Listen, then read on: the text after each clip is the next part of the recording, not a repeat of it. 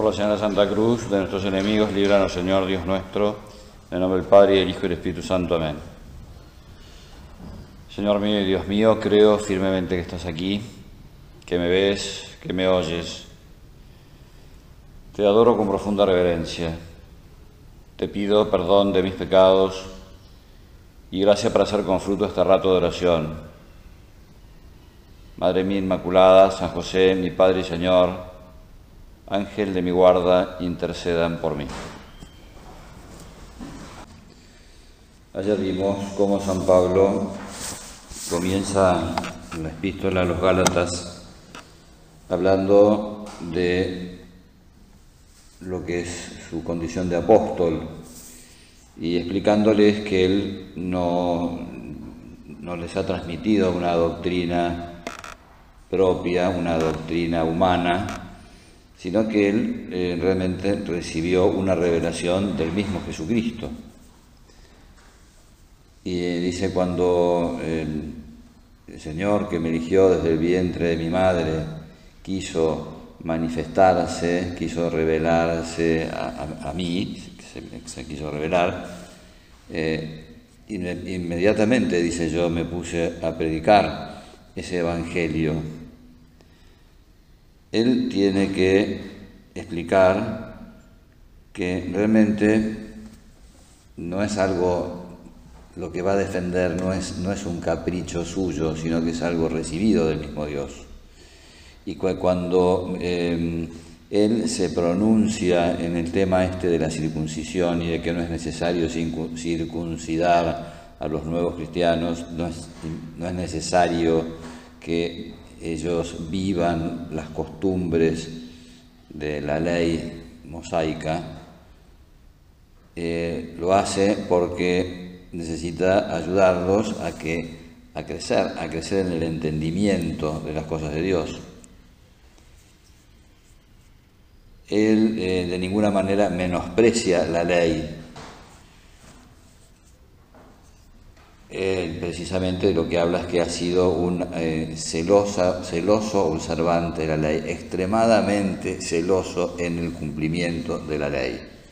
De manera tal que Pablo viene a manifestar, expresando esto, lo mismo que decía Jesús, yo no he venido a abolir la ley y los profetas, sino que he venido a darle cumplimiento.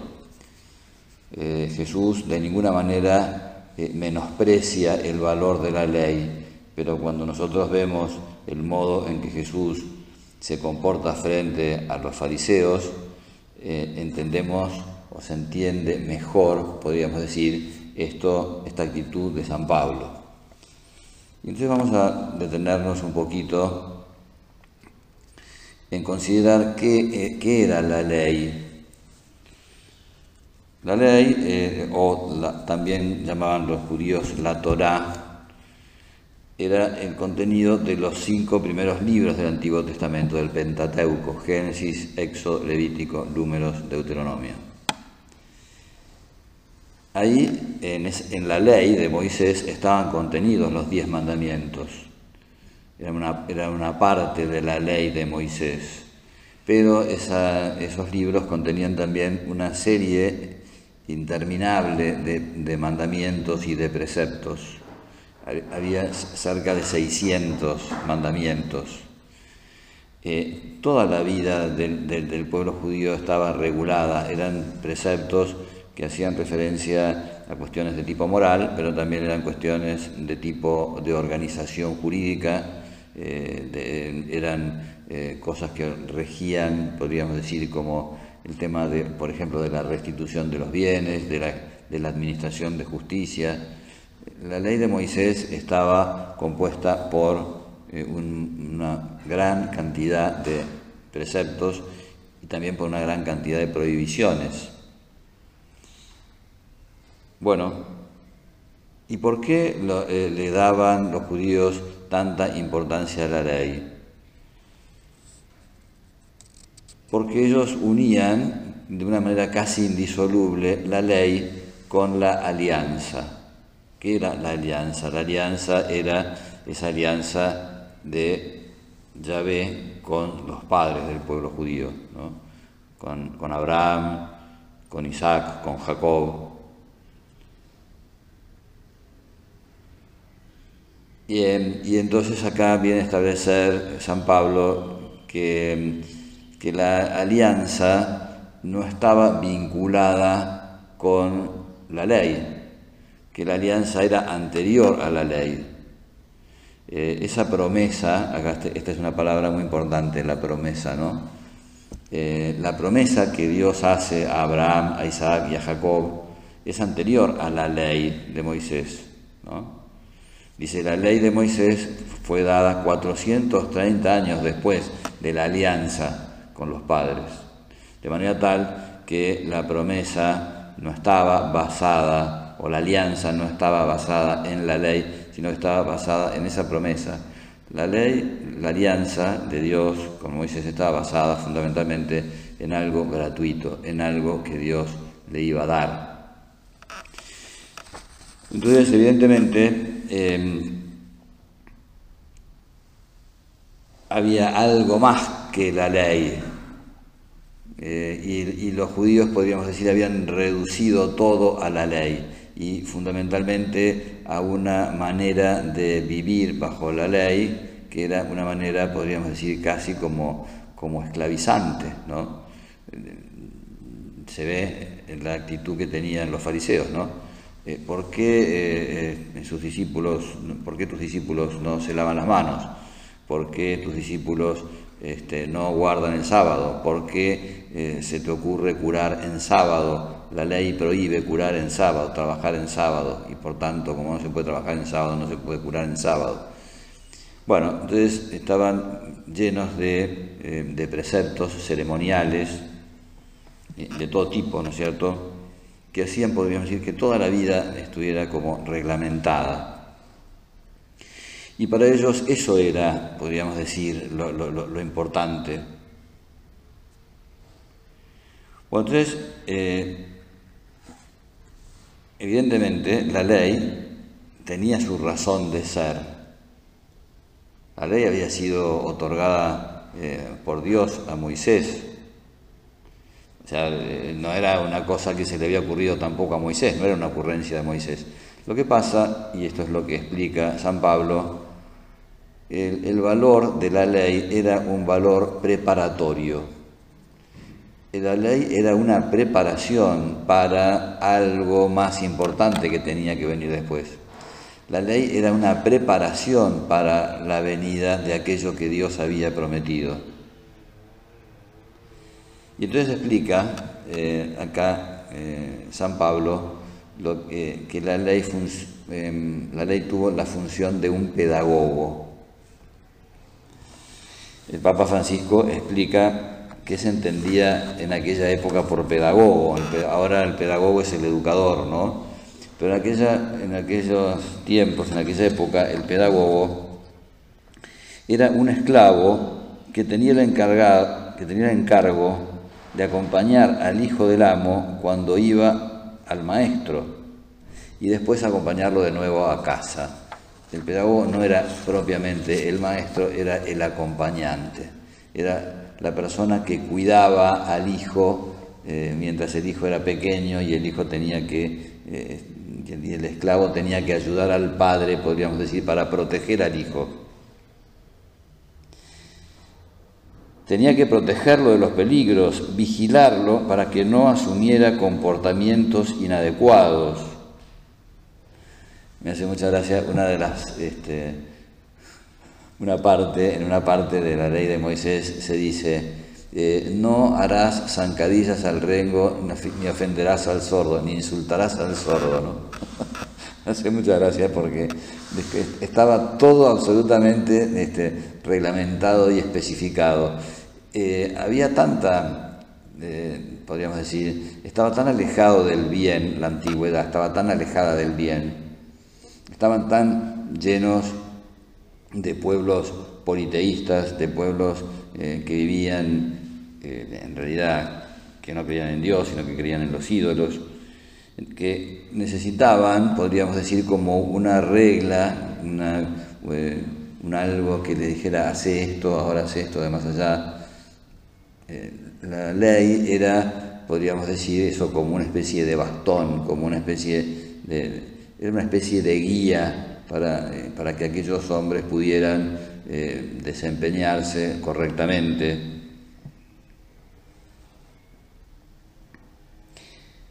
La ley había sido ciertamente un regalo de Dios para su pueblo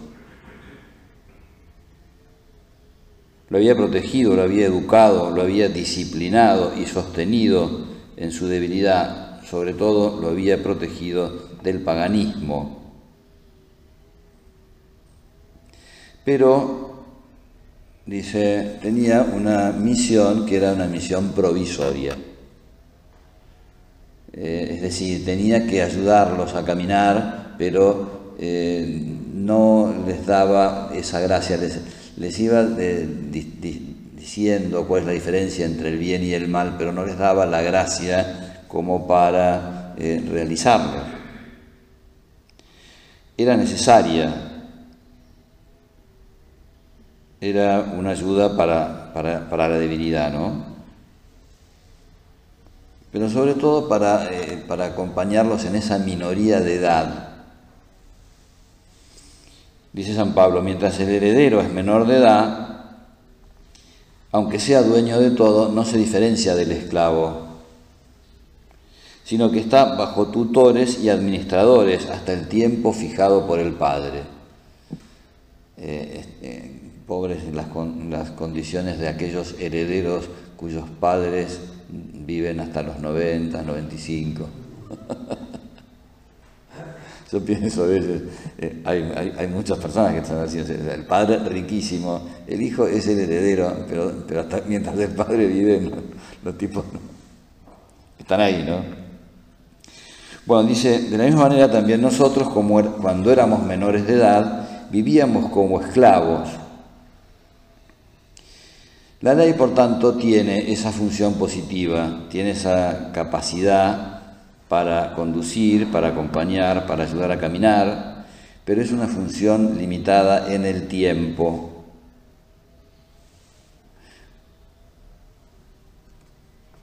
La ley tenía la misión de, eh, de preparar el camino hacia la venida de otra ley más importante, eh, de una ley que era una ley interior,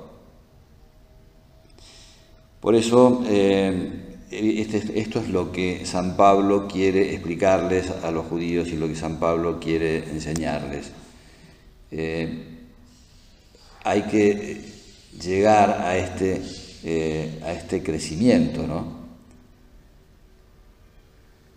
Le preguntaron hace un tiempo a Marcos Munstock, salió el otro día acá, alguien lo comentó. ¿Qué le diría usted a los jóvenes? Respuesta de Marcos Munstock, que crezcan. Entonces, eh, San Pablo por eso hace, él hace su apología, él eh, eh, cuando habla de que él era un observante de la ley, cuando él habla de que, de que era celoso en el cumplimiento, extremadamente celoso en el cumplimiento, ¿por qué lo dice? Lo dice porque porque él eh, no está en contra de la ley. Él, está en contra de la absolutización de la ley, está en contra de aquello, podríamos decir, de que, de que permanezcan todavía en la minoría de edad. Eh, nosotros estamos llamados a una cosa mucho más grande, estamos llamados a una cosa más importante, que es lo que nos ha venido a traer Jesucristo.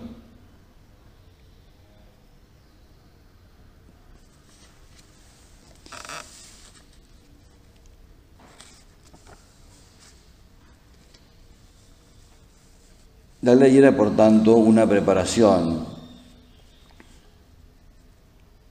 Y era una preparación para qué? Para que, para que los hombres nos, eh, nos fuéramos eh, educando, fuéramos creciendo.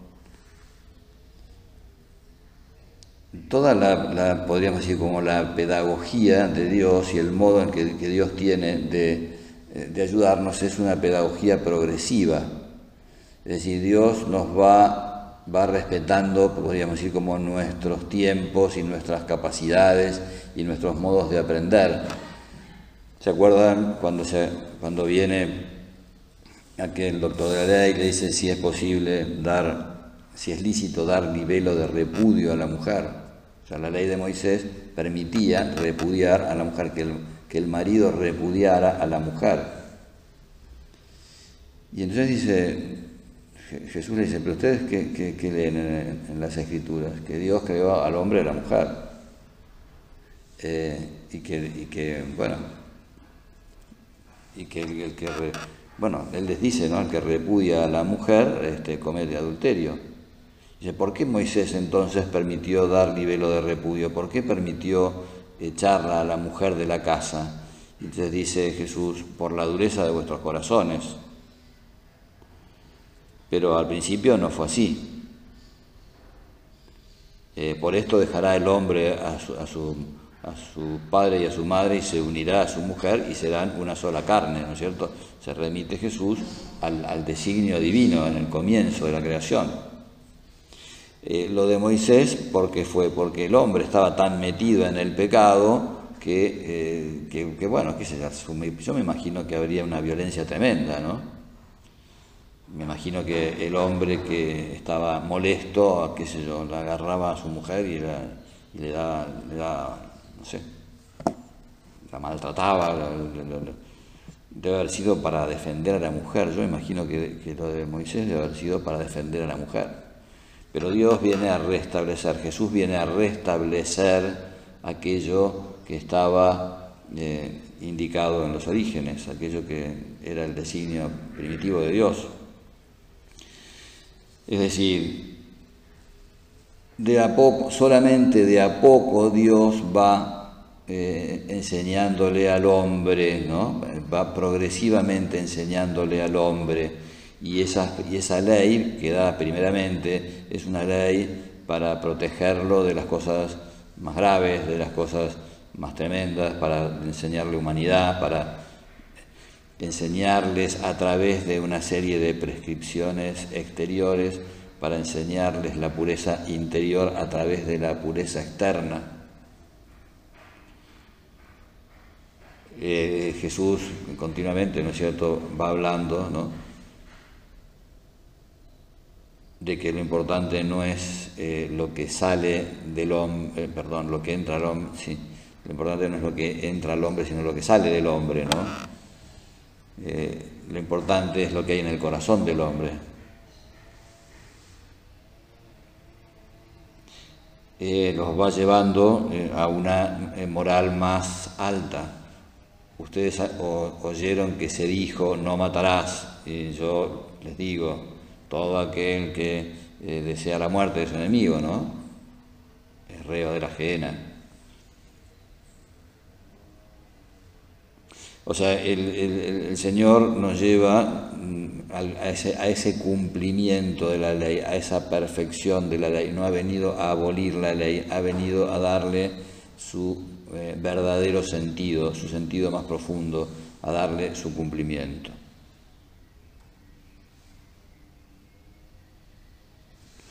Ha venido a enseñar una ley más perfecta, que es una ley interior,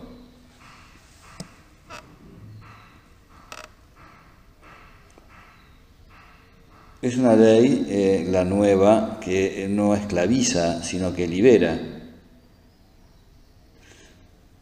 Una ley que no nos lleva al miedo, sino que nos lleva al amor.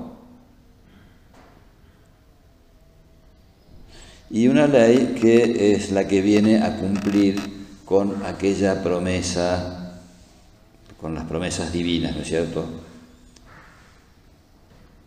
Hay unas palabras de Jesús el Evangelio, después Jesús ya resucitado, que les dice a los discípulos que no se vayan de Jerusalén hasta que Él les envíe la promesa del Padre. Son unas palabras que yo he pasado por alto en muchísimas oportunidades. ¿Vieron cuando uno lee el Evangelio y le resulta tan difícil de entender que dice, pasemos a la siguiente? Pasemos la página, vamos, sigamos leyendo un poquito más adelante a ver si esto se aclara. ¿no? Y entonces, eh, sí, muchas veces pasé por alto esas, esas palabras, ¿no? ¿Qué es esto de la promesa del Padre? No se vayan de Jerusalén hasta que yo les envíe la promesa del Padre.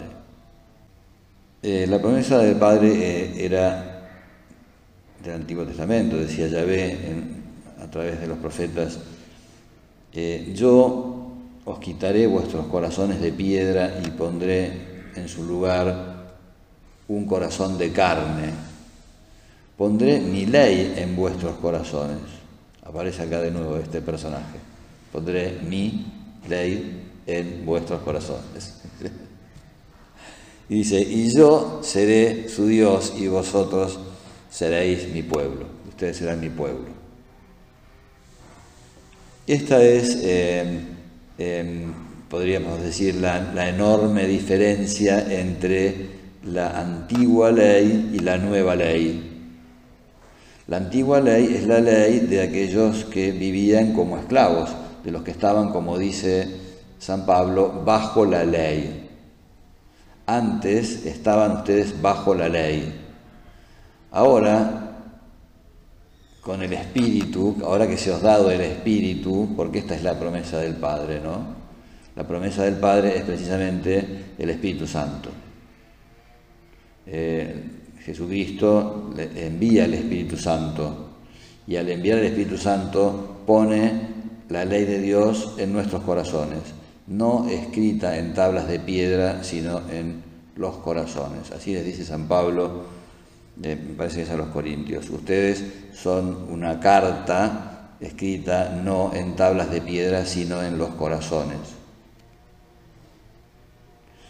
Eh, eh, la ley de Dios eh, ya no está escrita en las tablas de piedra, sino en el, corazón, en el interior del corazón. Decía San Agustín, Dios escribió los mandamientos en tablas de piedra porque los hombres habían dejado de leer la ley en sus corazones. Alguien decía que eh, Moisés fue el primero que bajó algo de la nube a la tablet. Me hizo. O sea, pero bueno, la bajó a la tablet, ¿no? Lo que hace el Espíritu Santo es bajar de la nube a nuestros corazones, es decir, bajar aquella ley de Dios, que es esa ley perfecta, que es la ley que llega al fondo del corazón del hombre, esa ley, ¿no es cierto?, el Espíritu Santo la baja a nuestros corazones. Por tanto, lo importante de la ley, de la ley nueva, es que es una ley que nos libera del peso de aquellas prescripciones legales ¿no? que eran tan difíciles de cumplir. Eh, lo, que lo que impera, lo que manda la ley nueva no es tanto unas conductas concretas y específicas y no, no, no, no pretende una regulación, eh, podríamos decir, milimétrica de lo que tenemos que hacer y lo que no tenemos que hacer. No, lo que hace esta nueva ley es eh, infundir en nuestros corazones el deseo de, la, diferencia entre el bien y el mal, el amor por el bien y por el y el, y el, y el querer abandonar el mal.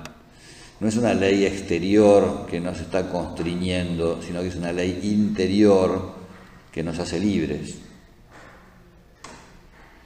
Eh, eh, nos hace, eh, no, nos hace esclavos, sino que nos hace hijos.